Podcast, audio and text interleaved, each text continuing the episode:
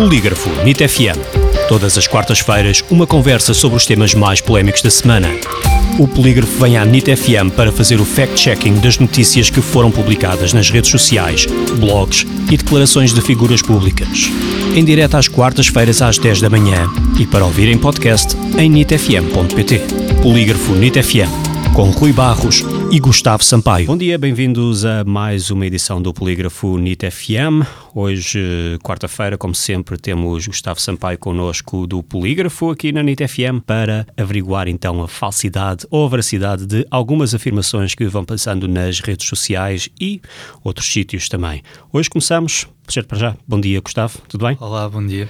Hoje começamos então ainda com o tema que tem sido mais comum nestas primeiras edições do Polígrafo, de Covid-19, e aqui a afirmação que está em causa nesta primeira notícia é sobre a fiabilidade dos testes da Zaragatoa realizados para detectar o Covid-19, que tem sido continuamente questionada nas redes sociais. Ou seja, numa mensagem que se propagou no Facebook, afirma-se que estes procedimentos também detectam o vírus da gripe sazonal. Isto é verdade ou falso, Gustavo? Há uma série de, de conteúdos online que têm circulado com dúvidas e algumas teorias de conspiração e algumas falsidades em torno dos testes que detectam a, a infecção por Covid-19. São os testes PCR, mais conhecidos como testes da Zaragatoa, e nesta publicação mais recente que analisámos, indica-se ou alega-se que, além de, da Covid-19 ou do SARS-CoV-2, uh, o novo coronavírus, detecta outros tipos de coronavírus e até constipações comuns, e sugere-se que isso também estará na origem de muitos testes falsos positivos e de alguma confusão relativamente aos resultados dos testes.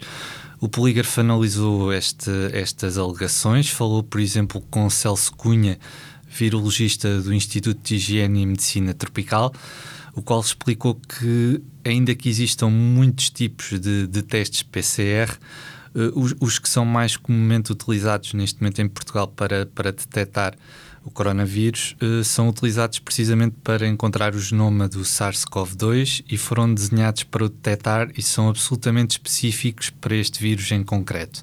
Portanto, a alegação do, do, da, do post uh, nas redes sociais não tem fundamento, uh, levanta dúvidas infundadas sobre a fiabilidade dos testes, que não é 100%, mas é, é, é bastante elevada, e, e, mistura também com outros coronavírus e outro, outro tipo de diagnóstico de, de, meras constipações que nem se percebe muito bem o que é que quer dizer, e a teoria de que também daí resultam muitos falsos positivos também não se confirma. Falámos também com o presidente da Associação Nacional de Médicos de Saúde Pública, Ricardo Mexia, que por sua vez explicou ao polígrafo que não existe a possibilidade de se estar a diagnosticar Covid-19, que afinal era gripe. Os testes PCR identificam material genético do vírus e não quer dizer que entre outros vírus não possa haver uma reação cruzada, mas tendencialmente são testes muito específicos. Portanto, eh, não tem fundamento e classificamos esta publicação como falsa e como reproduzindo desinformação em torno dos testes PCR. Passamos então para a segunda notícia de hoje, sobre uma história de um suposto turista que visitou a capital da Suécia, Estocolmo, e que já foi partilhada dezenas de milhares de vezes no Facebook desde 2016. No relato, alega-se que existe um acesso gratuito ao metro de Estocolmo por parte de quem não tem a possibilidade de pagar bilhete. Isto é verdade ou falso, Gustavo? Isto é um conteúdo que já circula nas redes sociais há alguns anos. Uh, em algumas publicações incluem até um, um, vídeo do metro de Estocolmo, na Suécia, em que supostamente não se pagaria uh, bilhete uh, quem não tivesse capacidade financeira de o fazer. na maior parte das publicações conta-se uma história de, de um indivíduo ou um professor doutor brasileiro eh, que conta a história de que terá ido a, a Estocolmo e que passou o torniquete de acesso livre uh, sem, nenhuma, sem nenhuma segurança por perto e que conta então que quem não tem dinheiro para o bilhete pode entrar no, no metro de Estocolmo. Uh, mas infelizmente ou, ou, não, esta, esta história é completamente falsa e inventada. Uh, várias plataformas de verificação de factos, nomeadamente da AFP uh, já confirmaram que esta história não, não, tem, não é verídica. Uh, é necessário um bilhete para aceder às plataformas de metro de Estocolmo e o bilhete tem que estar válido. Existem pontos de acesso e são feitas verificações de rotina.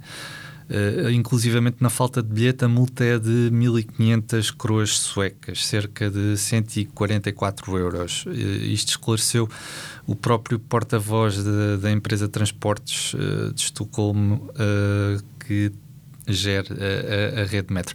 Portanto, classificamos esta, esta história como falsa, sendo que é um conteúdo mais antigo, que já circula há muitos anos, em sucessivas vagas e sempre também com uh, comparações por vezes com o que se passa em Portugal e o preço do, do, dos bilhetes de metro em Portugal e apresentar então aquele suposto exemplo uh, de um outro país onde é gratuito e na verdade não é. Certo, Portanto, e neste caso notícia falsa então neste caso. Nada de ir para Estocolmo tentar passar o torniquete sem bilhete, não é?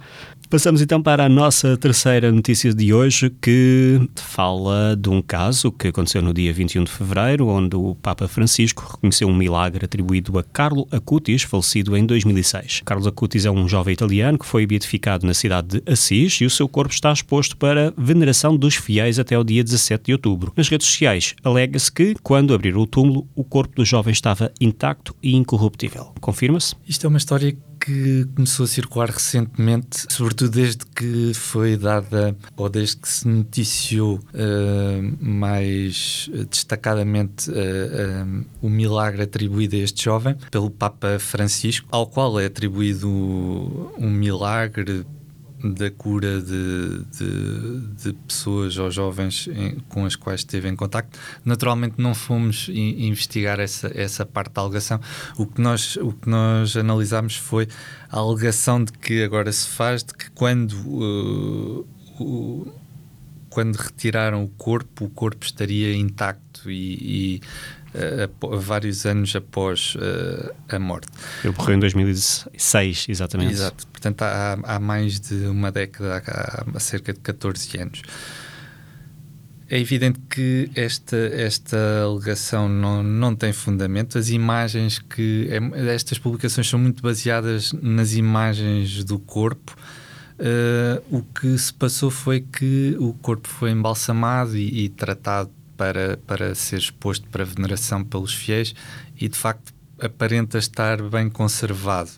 Uh, mas não, não era assim, uh, evidentemente que estaria inicialmente. As, as, imagens também não são recentes, ao contrário do que se alega em, em muitas publicações. E basicamente o, o, bispo da Diocese de Assis uh, explicou que quando o corpo foi, foi retirado, encontrava-se no, no, seu estado normal de transformação e foi então tratado com as técnicas de conservação e integração uh, habitualmente praticadas para expor com dignidade os corpos dos fiéis à veneração dos beatos e santos. Portanto, e para além disso, também se fala aqui de uma reconstrução do rosto com máscara de silicone, não é? Exatamente, e, e a questão do embalsamento. Portanto, é, é, estas imagens, muitas também são mais ou menos manipuladas, uh, não se percebe em algumas qual é a data e se isto é mesmo uh, da, da atual uh, exposição do corpo. De qualquer forma, não é um mito que, que se jurou aqui também associado à, à beatificação do jovem. e sendo assim, então, tem... o verdicto? Que não tem, que não tem fundamento. Portanto, classificamos isto como, como falso. Não a questão do, do, do milagre, que não, não tivemos, uh, não fomos uh, nesse, nesse sentido, mas a questão das imagens que estão a ser partilhadas nas redes sociais como suposta prova de que o corpo estaria intacto 16 anos após a morte, isso, isso é falso. Certo. Uh, esta segunda-feira, o nosso Primeiro-Ministro, António Costa, foi à TV para uma entrevista e garantiu que o Serviço Nacional de Saúde está mais bem preparado do que no início da pandemia, sublinhando que, e passo a citar, hoje nós temos mais médicos, mais enfermeiros, mais técnicos de diagnóstico, mais assistentes operacionais no SNS. O polígrafo foi então verificar o número nas estatísticas oficiais. Isto foi na entrevista de segunda-feira à noite do Primeiro-Ministro António Costa. A frase uh, específica que analisamos. Portanto, nós não verificamos apenas conteúdos online e, e afirmações uh, online, uh, conteúdos, publicações e textos e, e imagens, mas também declarações de políticos e, e, pessoas com intervenção no espaço público. Também verificamos se, são factualmente corretas. Isto é um exemplo desses que acho que é o primeiro que trazemos aqui à NIT. que é uma declaração do Primeiro-Ministro nessa entrevista eh, que nós analisamos uh, se teria ou não sustentação factual. A, frase em específico é a seguinte: temos procurado dar resposta ao que são as necessidades de reforçar os recursos do Serviço Nacional de Saúde. E hoje nós temos mais médicos, mais enfermeiros, mais técnicos de diagnóstico, mais assistentes operacionais no, no SNS. O polígrafo verificou então os números oficiais que estão uh, compilados uh, no portal da transparência do SNS e verificamos que uh, estão divididos em 10 categorias ou grupos profissionais, desde médicos internos, enfermeiros, técnicos superiores de saúde, etc, etc. O que vimos foi que desde março, portanto desde o início da pandemia, era esse o sentido da, da declaração do Primeiro-Ministro, de facto, em sete dessas categorias houve um aumento de profissionais no ativo no SNS, de acordo com as estatísticas oficiais, mas em três categorias uh, verificamos que houve até uma redução desde março, portanto, entre março e setembro de 2020. A dos técnicos superiores de saúde, em que há menos dois no total, e uh, as duas categorias de médicos, médicos internos e médicos uh, sem internos, que no total Uh, perderam 732 uh, profissionais desde março. Portanto, há menos 732 médicos no ativo no SNS. Portanto, esta parte da declaração de António Costa não tem sustentação factual, é falsa. Uh, contudo, como nas outras categorias há aumentos e no total dos profissionais de saúde em todas as categorias há um aumento uh, de cerca de 3.500 profissionais no total desde março. E também tendo em consideração que no início de setembro a Ministra da Saúde, Marta Temido, já anunciou uh, a abertura de concursos para a contratação de 950 novos médicos para o SNS, optámos aqui pela classificação intermédia de impreciso, portanto, não totalmente falso, mas impreciso. Não só pela questão de na parte dos médicos, sim, mas nas outras categorias que ele indicou, uh, houve de facto um aumento e, e, no geral, há um aumento. E também porque muito provavelmente estes, estes, números vão ser atualizados agora em outubro ou novembro com esta contratação de, de mais 950 novos médicos, se bem que isto implica que os concursos sejam concretizados e que também uh, as saídas ou apresentações não sejam superiores uh, a este número de, de, de, novos contratados, 950, e tendo em conta que já há menos 732 do que em março. Portanto, isto uh, será uma situação para ir acompanhando.